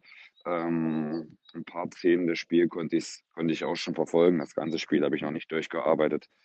Da wir morgen schon wieder im Europapokal aktiv sind, fehlt uns dazu ein bisschen die Zeit, aber ein bisschen was zur Analyse möchte ich euch schon geben. Ich glaube, dass wir nicht ganz so gut reinkommen und die ersten fünf, sechs Minuten brauchen, um uns zu finden, schaffen es dann aber wirklich in unser Spiel zu finden, das, was wir machen wollen, gut verteidigen, kompakt verteidigen. Würfe außerhalb einer Meter, außerhalb einer Meter über den Rückraum zu bekommen, um dann eventuell in Torwartparaden zu kommen, um ins Tempospiel zu gehen. Ähm, das ist uns gerade zu Ende der zweiten Halbzeit immer besser gelungen. Wir waren konsequent in, in unserem Angriffsspiel, haben 6 gegen 6 sehr geduldig gespielt, auch immer mal an der Grenze zum Zeitspiel und konnten somit mit drei Toren Führung in die Halbzeitpause gehen. Uns war dann schon bewusst, dass es in der zweiten Halbzeit auch eine Frage der Kraft wird, ähm, da dann vielleicht die Quarantäne ein Vorteil sein könnte für Kiel, da sie eine ausgeruhtere Mannschaft haben, wir seit Wochen mit vier Rückraumspielern ähm, auf drei Positionen agieren, ähm, ist das der, vielleicht ein Vorteil gewesen. Sonst ist die Quarantäne auch in vielen Dingen ein Nachteil gewesen für Kiel sicherlich. Ähm, haben wir in der zweiten Halbzeit gerade ab der 45. Minute nicht mehr so uns im Angriff durchsetzen können, haben uns wirklich im Angriff schwer getan. Im 6 gegen 6 hatten dann auch immer den Gedanken, vielleicht 7 gegen 6 zu spielen, aber äh, ja, das ist dann schwierig, eine schwierige Entscheidung. Das kann ja noch schnell in die andere Richtung gehen sind dann bei 6 gegen 6 geblieben und haben dann, glaube ich, ja, bei 24, 23 das erste Mal ein Tor hinten gelegen am Ende des Spiels, nur zu Beginn hinten gelegen. Und dann bin ich, muss ich froh sein, dass wir noch 24, 24 spielen und den letzten Treffer machen und dann mit Ballbesitz in Kiel äh, 7 gegen 6 nochmal verteidigen. Wieder einen Wurf aus dem Rückraum von, von Rheinkind oder, oder ein Schlagwurf, glaube ich, von Duvniak war es nehmen. Das war ganz okay. Also äh, für uns wird es nie selbstverständlich sein, Punkte in Kiel mitzunehmen. Deswegen nehmen wir ihm das so, obwohl ich natürlich sagen muss, so kurz nach dem Spiel war es für mich schwierig zu sagen, Punkt Gewinn, Punkt Verlust, weil ich schon denke, dass wir ja, über 70, 80 Prozent die bessere Mannschaft war, aber zum Schluss ist es ein Ergebnissport. Und dann äh, ist unentschieden okay mit Ballbesitz Kiel zum Schluss kann man vielleicht auch verlieren. Und das wäre super ärgerlich mit dem Aufwand, den wir betrieben haben, dann eventuell ohne Punkte in Kiel bei, äh, dazustehen. Das hätte, das wäre sehr, sehr bitter gewesen und hätte mich sehr, sehr traurig gemacht für meine Mannschaft. Danke, Bennett Wiegert, für diesen tiefen, ehrlichen Einblick in die Trainerseele. Ja, absolut. Ich finde auch nett, dass er das ja, ich glaube, also im Hintergrund hat er, glaube, seine Kinder gehört, dass er das mal kurz äh, auf dem Kinderspielplatz oder irgendwo im Garten gemacht hat. Das ist ja schon ganz, ganz nette Geschichte. Also ich habe zu dem Spiel, also ich will da jetzt auch nicht, gar nicht, äh, ich meine, da spielen zwei Top-Teams, zwei deutsche Top-Teams gegeneinander. Was will wir da jetzt groß machen? Die kennen sich in- und auswendig. Ich fand zwei Szenen beeindruckend in dem Spiel. Und zwar einmal bekommt der falsche Spieler rot in dem Spiel. Ja, also mhm. es gibt die falsche, es gibt die Schiedsrichter. Also in meinen Augen reagieren die nur auf das, was Duvniak macht, weil der sich die Backe hält. Klar, der kriegt volle einen geschallert von Schrapkowski, aber sie geben halt ähm, äh, O'Sullivan die rote Karte. Also haben sie in meinen Augen eigentlich nur auf Duvniak reagiert und ähm, gesagt, okay, da muss irgendwas, da habe ich was gehört und ich habe ich hab gesehen, der hält sich jetzt die Backe, aber wer es war, haben sie eigentlich nicht gesehen. Und dann muss man schon die Ehrlichkeit sagen, dass dann Schrabkowski hingeht und sagt, ähm, du, ich war's. Ja, das ist natürlich schon ja. aller, aller Ehren wert. Und natürlich die allerletzte Szene im Spiel. Also äh, Duvniak wirft, der Ball geht auf Außen zu Landin der, und Kren geht hinterher. Landin hätte die Chance, eigentlich ins leere Tor zu werfen. Ja, jetzt kommen natürlich alle Hobby-Schiedsrichter wieder auf den Plan. Ähm, wird dann aber gefault und es gibt halt Freiwurf. Ja, so, jetzt, wie ist jetzt deine Meinung, Gumzi? Das möchte ich jetzt wissen. Meine Meinung zu der Geschichte. Also Hobby ich Schiedsrichter Gumz. Ich äh, bin ja äh, ehemaliger aktiver Schiedsrichter sogar. Also ich hätte in der Szene auch Freiwurf gegeben. Weil A, steht keiner im Kreis, also außer Kren natürlich, der gehört ja auch dahin. Ja? Dann ist er schneller am Ball, dann äh, wäre die Zeit wahrscheinlich abgelaufen gewesen und B, äh, ist der Abwehrspieler ist noch vor Landin. Also er fault ihn nicht von hinten, er fault ihn aktiv von vorne. Und in meinen Augen ist Freiwurf genau die richtige Entscheidung. Und es hätte auch nicht verdient gehabt durch so eine Entscheidung. Vor allem, äh, da muss man auch dem Schiedsrichter dann sagen, vom Gefühl her, ja, ähm, ist es jetzt nicht gerecht, weil es ist ja auch ein Richter, ein Schiedsrichter und der muss ja dann entscheiden, ob das jetzt gerecht ist oder nicht. Und in dem Fall ist es für mich für einen Strafwurf zu wenig. Okay. Wir, wir, wir hatten uns eigentlich vorgenommen, unter einer Stunde zu bleiben, deswegen kommentiere ich es jetzt mal nicht. Ähm, das wird auch ausreichend gemacht im Internet. Äh, gibt es sehr schöne und spannende Diskussionen in den Kommentarspalten. Ähm, von dem her war es eine spannende Geschichte. Für mich viel interessanter, taktischer wirklich die, die Geschichte, dass äh, Bennett Wiegert auch tatsächlich eine, eine Situation wählt. Kiel ist ja jetzt nicht der Rückraum, auf den man zuerst kommt, wenn man sagt, wir lassen heute mal eher so ein paar Rückraumwürfe zu und schauen, dass mhm. wir über Block Torwart äh, ins Spiel kommen und ins Tempospiel kommen. Ähm, wenn die allerdings zwei Wochen lang nicht aufs Tor werfen konnten, weil die zu ja. Hause äh, im Wohnzimmer äh, eingesperrt waren, dann ist das vielleicht auch nicht die, nicht die schlechteste Strategie. Und da muss man halt auch sagen, so blöd die Quarantäne für Kiel ist, es ist ein Wettkampf, es ist ein Business. Ähm, und dann muss man halt solche Dinge auch in die, in die Spielvorbereitung, in den Matchplan mit einfließen lassen. Und das haben sie, das haben sie gemacht. Und wenn du auf die blanken Zahlen auch von den Kielern Rückraumspielern guckst, dann war das auch gar nicht so schlecht, weil die haben eigentlich keine so guten Quoten gehabt, also äh, von, von den Würfen, die sie genommen haben. Deswegen war das auch ja. genau richtig. Ja, das ist zwar die beste Handballmannschaft der Welt oder eine der besten und teuersten Handballmannschaften der Welt, aber da hat jetzt noch nicht äh, jeder Spieler wie, wie in der NBA irgendwie einen eigenen Trainingscore zu Hause. Die haben einfach zwei Wochen lang nicht aufs Tor geworfen. Ja. ja das muss man einfach so sagen. Die haben vielleicht mal irgendwo im, im Keller einen, einen, einen, Schwerball genommen und an die Wand geworfen, aber das ist einfach nicht dasselbe. Und, das ist richtig. Ähm, das, das spielt schon alles eine Rolle da. Ja. Kommen Gehen wir zum weiter. nächsten Spiel. Ja, BHC Balingen machen wir es, äh, also es war nichts mit dem Rekord für Balingen, also drei Spiele in Folge zu gewinnen, hatte ich ja eigentlich gesagt, ja, da hatte ich gehofft, aber dafür war der BHC einfach viel zu stark. Ja. In, in zehn Minuten machen die einen Lauf von 2-2 auf 10-3. Ja, vor allem Rudek überragend. Ja, dann ähm, ein unglaubliches Tor mit so einem, mit, so, mit so einem Touchpass, ja, also wie, wie keine Ahnung, wie, wie weitergebritscht eigentlich, ja, Ja, langer Ball schnell, und ja, und dann zack geht's weiter auf, auf Dari am Kreis, also ich muss dann dreimal hingucken, dass ich das überhaupt äh, realisiert habe. Ja, so, so im Gegenstoß, vor allem, das sah aus wie gewollt, ja. Also vor allem, weil der so handlungsschnell das weiterspielt, äh, richtig coole. ja. Mit Sicherheit. Er wusste schon vor der Ballannahme, dass der Mitspieler da frei steht und dass er auch nicht lange die Möglichkeit hat, diesen Pass zu spielen. Äh, Mhm. War schön gemacht.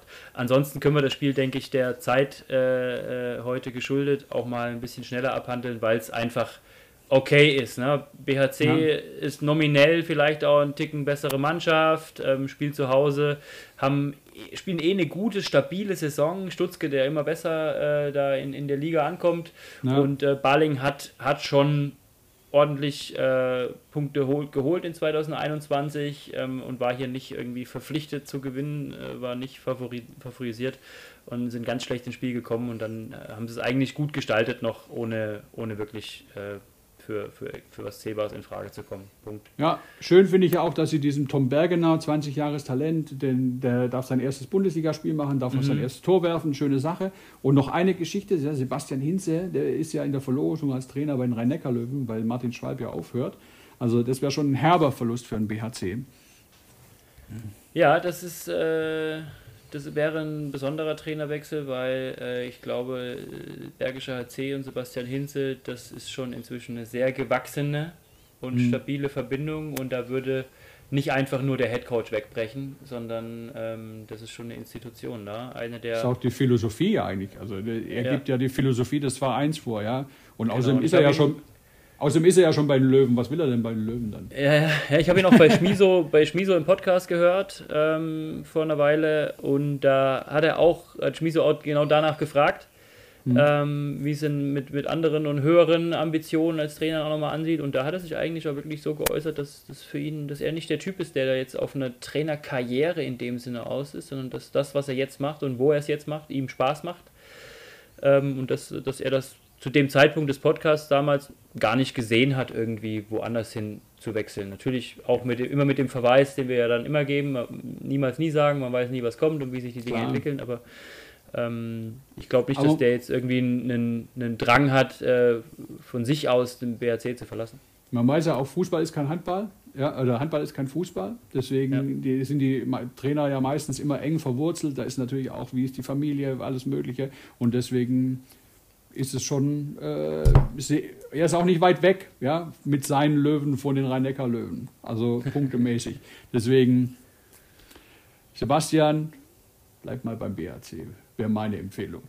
Ähm, Ich fände beides spannend. Also ich würde mich tierisch für den BHC freuen. Ich liebe diese Kontinuität, ne? diese Arsene Wengers im Sport, äh, die Dynastien äh, begleiten. Ähm, ich, ich würde es aber auch einfach interessant finden, wie äh, ein Trainer, äh, der so lange so erfolgreich bei einem Verein war, sich dann eben bei so einem ähm, Verein wie den Rhein-Neckar-Löwen dann eben da schlägt. Und da waren ja, Ja. jetzt schon einige gute Trainer, ja, aber man muss sagen, nach ähm, Nikola Jakobsen hat noch keiner äh, der, der Nachfolger so richtig eingeschlagen. Ja, auch davor schon äh, war ja auch schon viel Geld und Potenzial da.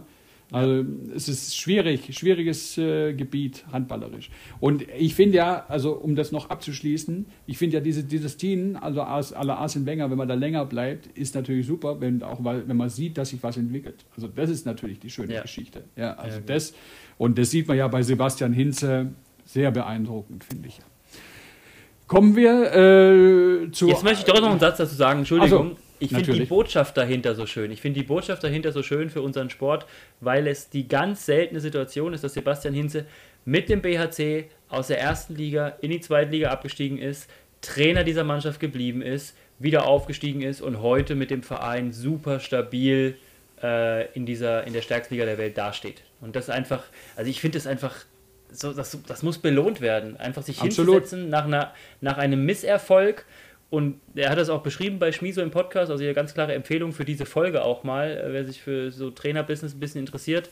Ähm, er hat das da beschrieben und hat wirklich gesagt, wir haben uns hingesetzt, keiner war zufrieden, wir sind abgestiegen, alle waren unglücklich, nur wir haben analysiert, warum sind wir abgestiegen und wie ist der Status quo. Und dann sind wir Mhm. alle darauf gekommen, dass das, äh, dass es keine richtige Entscheidung wäre, dass es keinen Mehrwert hätte, dass es mehr oder weniger nicht am Trainer lag oder dass da kein, kein, kein, keine schlechten Beziehungen eine Rolle spielten oder kein schlechtes Coaching oder schlechtes Training eine Rolle spielte, sondern dass das andere Gründe hatte und deswegen gibt es auch keinen Grund, den Trainer zu wechseln, also machen wir so weiter. Bumm. Und das wurde Ja. belohnt und das finde ich einfach ist eine geile Botschaft.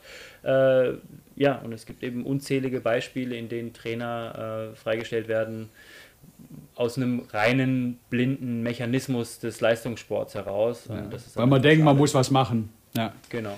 Also man könnte sagen, der BHC ist der SC Freiburg der Handball-Bundesliga sozusagen.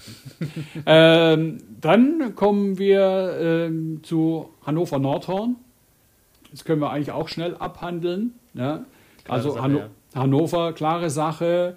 Äh, Nordhorn war ein bisschen überfordert in dem Spiel. Die haben 13 Minuten lang kein Tor geworfen und wenn du da oder ein, in den 13 Minuten waren die ohne Tor. Ja. Äh, äh, und das kannst du dir halt in der Bundesliga nicht erlauben. Ja? Und dann hast du noch einen Domenico Ebner hinten drin, der halt 15 Paraden hat. Und dann ist halt äh, vor allem gegen so eine stabile Mannschaft wie Hannover nichts zu holen. Nordhorn kann es sich in Hannover nicht leisten, so lange kein Tor zu werfen. Ja. So es gibt es. schon Spiele, wo das mal, wo das mal geht. Das sind dann aber eher so richtige Low-Scoring-Dinger. Deine eigene Abwehr steht. Nur das war für Nordhorn nicht der Fall. Sie kassieren in der ersten Halbzeit schon 18 Dinger. Und äh, dann war da auch nichts zu holen. Ja. Kommen wir zum richtig coolen Spiel. Ja, das ähm, das habe ich mir aufgenommen, das habe ich mir dann äh, ohne Ergebnis zu kennen in voller Länge angeguckt, nämlich Eulen gegen Essen, weil ich äh, noch ein anderes Spiel geguckt habe. Und äh, 25 zu 26 gewinnt Essen, ja, macht auch den Abstiegskampf wieder spannend. Und äh, da haben wir auch eine Sprachnachricht, eine richtig spannende Sprachnachricht, nämlich von einem lieben äh, Freund Ko- unseres Kollegen, Podcasts, ja, Freund- Freund und Kol- Kollegen, Kol- genau. Freund und Kollegen unseres Podcasts, äh, da können wir auch mal eine Empfehlung geben, nämlich der hat auch eine coole Seite, nämlich Handball Analytics. Ja, Handballytics. Handballytics, ja, Entschuldigung, Handballytics hat er das genannt. Handballytics auf äh, ist ähnlich wie diese Taktikgeschichte in unserem Sport, ist es auch noch total unterrepräsentiert, äh, die Zahlen und Daten unserer Sportart ähm, zu verwerten und auszuwerten und den, den, den, der Öffentlichkeit einfach gut aufbereitet zugänglich zu machen. Und das ist natürlich äh, US-Sport, Football, NBA, Eishockey, ja, par Baseball. excellence. Die sind voll davon. Ähm, das, das involviert natürlich den Zuschauer in, in das Spiel. Und ähm, deswegen hat der äh, Julian hier von sich aus, ungefragt, einfach mal mir eine Nachricht geschickt und die, die muss hier rein. Und da sind wir mal gespannt, was er, was er da sagt. Bei eurer Vorschau letzte Woche habt ihr ja schon angesprochen, dass es bei Ludwigshafen gegen Essen zu einem absoluten Styles Clash kommt. Die Eulen machen das Spiel absichtlich langsam, Tussem setzt voll aufs Tempo. Genau das spiegelt sich auch in den Zahlen wieder. 54,6 Angriffe pro Spiel hatte Essen vor dem Spiel und war damit mit Abstand die Nummer 1 der Liga. Einen so hohen Wert hatte in den letzten Jahren kein anderes Team. Als Angriff wird hier übrigens äh, der komplette Angriff, bis der Gegner in Ballbesitz kommt, gezählt. Also wenn sich die angreifende Mannschaft äh, nach einem Wurf einen Abpraller holt, bleiben sie in Ballbesitz. Und das zählt, auch wenn es dann einen zweiten oder dritten ähm, Wurf im Angriff gibt, weiterhin als ein Angriff. Die Eulen sind hingegen mit äh, durchschnittlich 46,8 Angriffen pro Spiel, also fast acht weniger als Essen in die Partie gegangen. Das ist klar der niedrigste Wert der HBL. In eurem letzten Podcast hat äh, Jörg prognostiziert, dass das Team das Spiel gewinnen wird, das seinen Spielstil durchsetzt. Am Ende kam es aber nicht ganz so. Nur 48 bzw. 49 Angriffe, das kann ja logischerweise eine Mannschaft maximal einen Angriff mehr als die andere haben, gab es am Ende. Ähm, aber trotzdem hat sich Essen durchgesetzt. Da bin ich jetzt sehr auf eure Analyse gespannt. Warum hat sich am Ende trotzdem äh, ja, Essen durchgesetzt? Und äh, wie hat sich Tusem an das Spiel von den Eulen angepasst? Danke, Julian Rux von Handballytics. Und Ja, danke. Weißt du, weißt du was Nee, ich mit der ganz kurz. Sprachnachricht...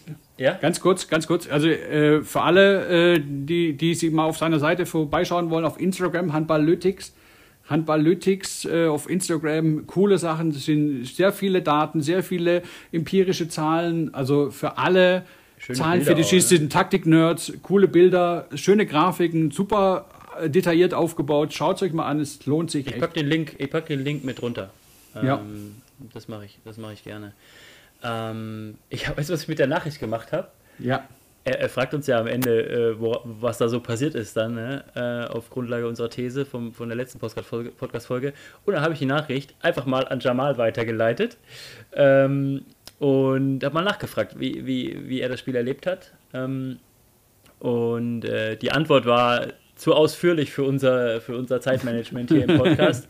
Aber zusammengefasst, ihm war das bewusst. Ihm war das bewusst, dass äh, Ludwigshafen lange Angriffe spielt, dass sie alleine schon, bevor sie den Angriff auslösen, schon mal sechs, sieben, acht Pässe spielen und sich da bewusst oft am Rande des Zeitspiels bewegen. Und seine taktische äh, Idee, was auch zum Matchplan dazugehört hat und was auch funktioniert hat, Sebastian Bliss, 15 Paraden, mhm. ähm, er wollte wirklich de defensiv, noch defensiver, als sie das sonst schon machen in ihrer 6-0, verteidigen und einfach auch wirklich den Rückraum äh, in, in die Würfe bringen und in die Würfe zwingen. Ja, und dann mit, mit, mit Block Torwart ähm, ähm, an die Bälle kommen und äh, die Angriffe des Gegners dadurch vielleicht auch ein bisschen verkürzen, wenn man äh, defensiver orientiert ist. Ähm, kann natürlich auch voll in die Hose gehen, hat aber funktioniert. Ja, und da muss ich mal einen rausnehmen, also das war echt sensationell. Laurenz Kluth, ja, 18 Jahre alt, der wirft mal drei Tore, der hat da in der Abwehr gerackert wie ein Schwein, also als ob der schon jahrelang da dabei spielt. Der ist in den Kader gerutscht, weil Maldonado in Quarantäne ist, weil der einen Corona-Fall im Umfeld hat. Also der, der, hat selber keins, aber mhm. der hatte halt Kontakt mit jemand. Ja? Und der ist in den Kader gerutscht und läuft dann so eine Performance ab, sensationell. Ja, und ja. da siehst du mal, geiler Weg, den Essen da geht. Ja, sagt, okay, ja, schick mal einen Jungen rein. Dafür ist halt vielleicht Corona auch gut. Ja? Äh, und um die Frage von Julian zu beantworten, äh, in meinen Augen war es eine, eine Timing-Frage, dass das Essen das Spiel gewinnt.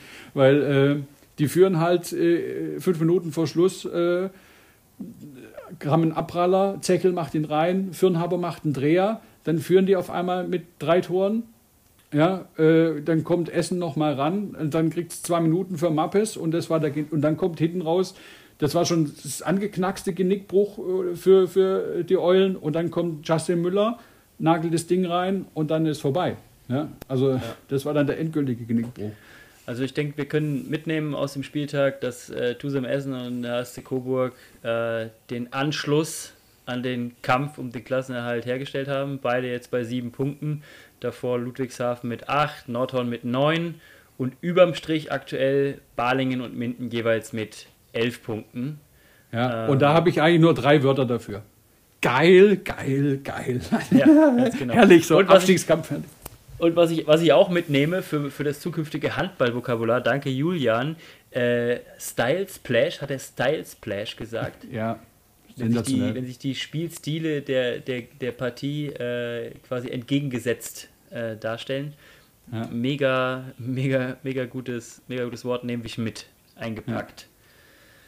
Ja. ja ich habe neulich auch gehört, äh, da gibt es Mannschaften, die ähm, richten den Bruno Mars Pokal aus, weil äh, Don't believe me, just watch.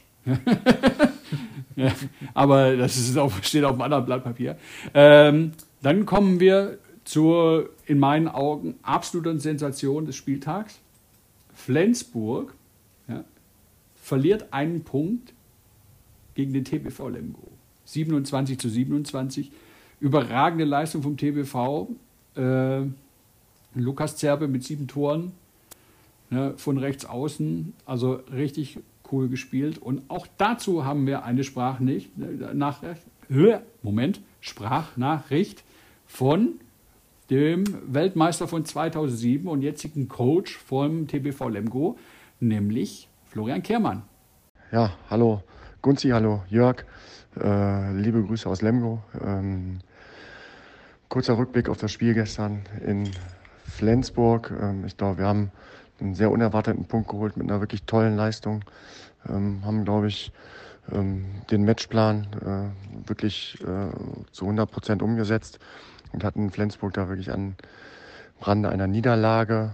Ähm, leider hat am Ende noch die, die individuelle Qualität eines Weltmeisters dafür gesorgt, äh, dass Flensburg den Punkt gerettet hat. Aber nichtsdestotrotz sind viele Dinge, die wir uns vorgenommen hatten, ähm, aufgegangen. Wir wollten sie mit einer sehr aktiven äh, 6-0 Abwehr unter Druck setzen, wollten viel die Passwege zustellen, um, um das schnelle, breite Spiel von Flensburg zu stören. Ähm, äh, zweites Augenmerk gab, gab sicherlich, dass wir versucht haben, das Tempospiel zu unterbinden. Ähm, wir haben bis auf einen Wurf ins leere Tor im 7 gegen 6 ähm, ähm, eigentlich kein einfaches Gegenstoßtor bekommen.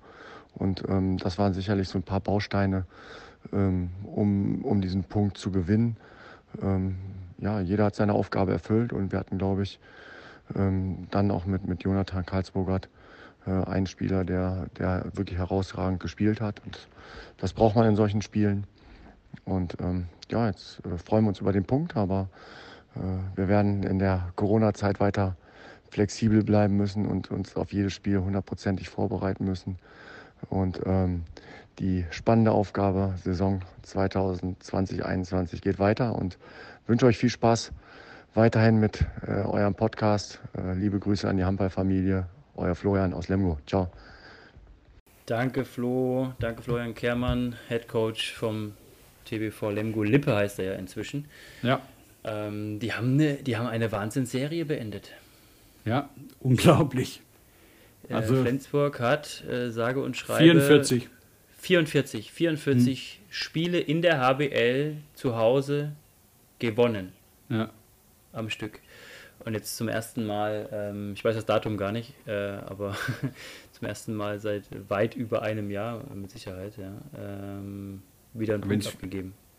Also wenn es 17 Spiele gibt in der Das HBL. sind weit über zwei Jahre wahrscheinlich, ne? Ja. Ja klar. Weit über zwei Jahre. ja. Wahrscheinlich eher drei Richtung drei Saisons als zwei Saisons. Beeindruckend, Ja. wirklich. Unglaublich. Und äh, ich glaube, ich glaub, äh, da wird, äh, wird Mike Machulla in der Kabine dann hinterher auch äh, keine, keine bösen Worte ge gefunden haben. Äh, ich ich kenne ich kenn die Kultur da oben. Äh, ich war ja, durfte ja mal äh, zwei Tage hospitieren bei der SG. Ähm, die, die sind ehrgeizig, die werden sich brutal ärgern über den Punkt, äh, werden gleichzeitig aber auch ein bisschen schmunzeln, dass der THW zeitgleich äh, auch einen Punkt abgegeben hat. ähm, von daher, ja, Bleibt's sehr, auch sehr oben spannende spannend. Ergebnisse, oben und unten. Und ähm, was bleibt für uns heute noch? Für uns bleibt jetzt nur noch die Taktiktafel und da kümmern wir uns auch um Flensburg gegen den TBV Lemgo Lippe.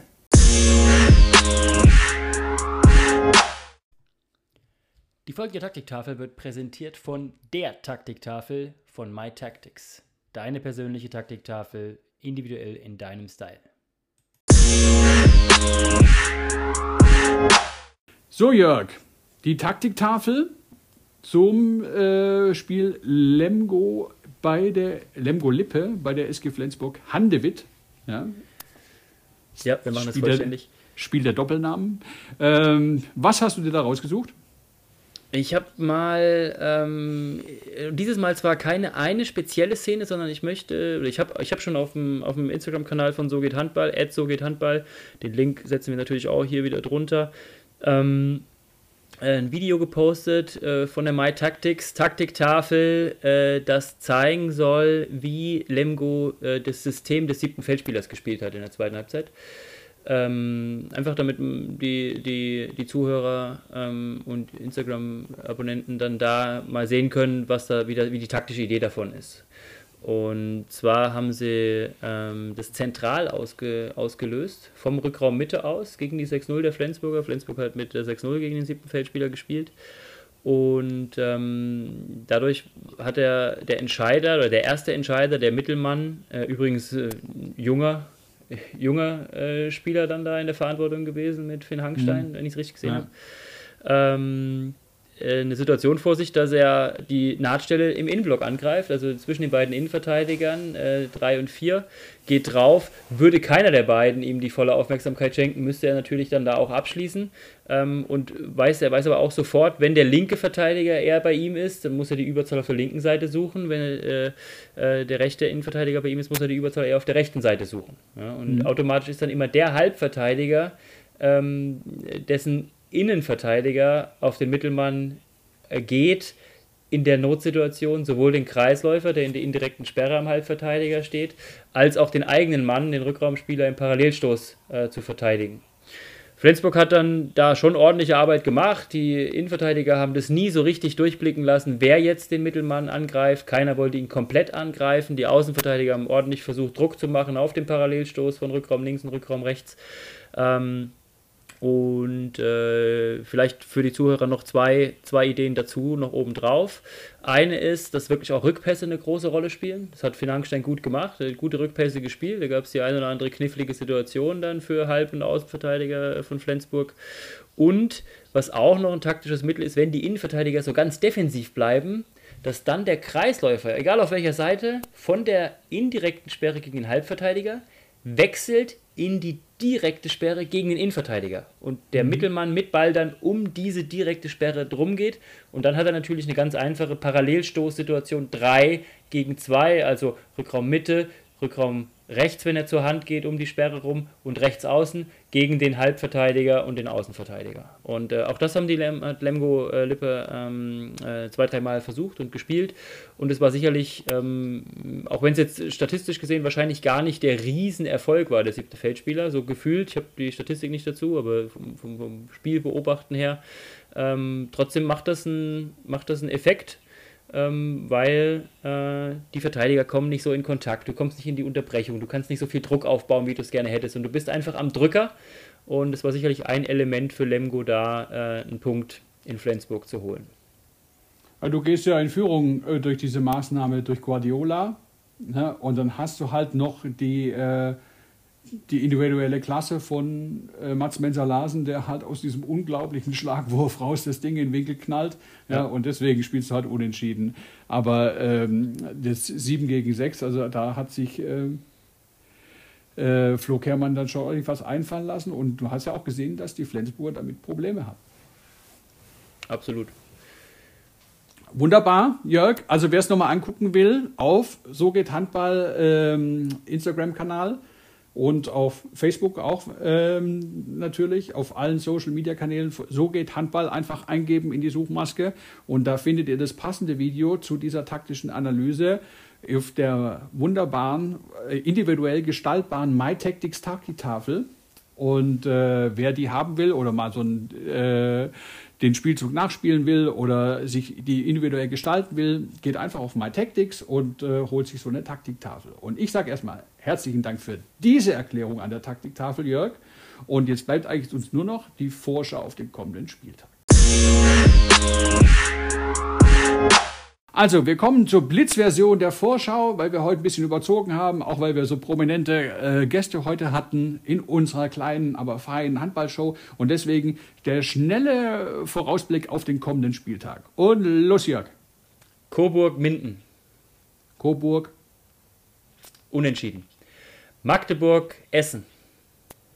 Magdeburg. Magdeburg, einverstanden. Hannover, Blitz, Blitz, Blitz. Sehr gut. Ich halte dagegen. Hannover. Wetzlar, Erlangen. Wetzlar. Unentschieden. Äh, und dann am Sonntag äh, Topspiel. Kiel, Füchse Berlin. Kiel. Hm, einverstanden. Gehe ich mit, Kiel. Und die Konferenz um 16 Uhr, Melsungen, Magdeburg. Magdeburg. Magdeburg. Minden, Rhein-Neckar-Löwen. Rhein-Neckar-Löwen. Einverstanden, Rhein-Neckar-Löwen. Erlangen, Nordhorn. Erlangen. Ja, sage ich auch. Erlangen. Und den Abschluss, äh, das Abschluss, äh, das letzte Spiel der Konferenz, äh, Bergischer HC, TPV Lemgo, Lippe. Lemgo. Halte ich dagegen. Bergischer HC. Vielen Dank, das war, die, das war die schnellste Vorschau aller Zeiten. Ja, aber nächstes Mal machen wir es ein bisschen ausführlicher. Aber heute jetzt halt geschuldet, weil wir so tolle, äh, interessante Gesprächspartner oder Sprachnachrichten hatten von echt super, äh, super Protagonisten unserem ach so geliebten Sport, nämlich der Liquimoli HBL und Handball. Und deswegen sagen wir jetzt herzlichen Dank. Hört rein, empfehlt uns weiter, gebt uns eine 5-Sterne-Bewertung oder empfehlt uns weiter oder schreibt uns mal eine Nachricht oder irgendwas. Ja, wir freuen uns über alles, wenn ihr auch mal eine Szene haben wollt, die der Jörg an der Taktiktafel erklären will. Oder wie man eine 6-0 klackt oder wie man 3-3 spielt. Gerne sowas. Wir äh, probieren das mal umzusetzen und äh, sagen Danke und bis bald. Schickt uns alles, bleibt gesund. Habt eine gute Woche und viel Spaß mit der HBL. Bis nächste Woche. Tschüss. Ciao, ciao. So geht Handball. Der Podcast mit Jörg Lützelberger und Alexander Gumz.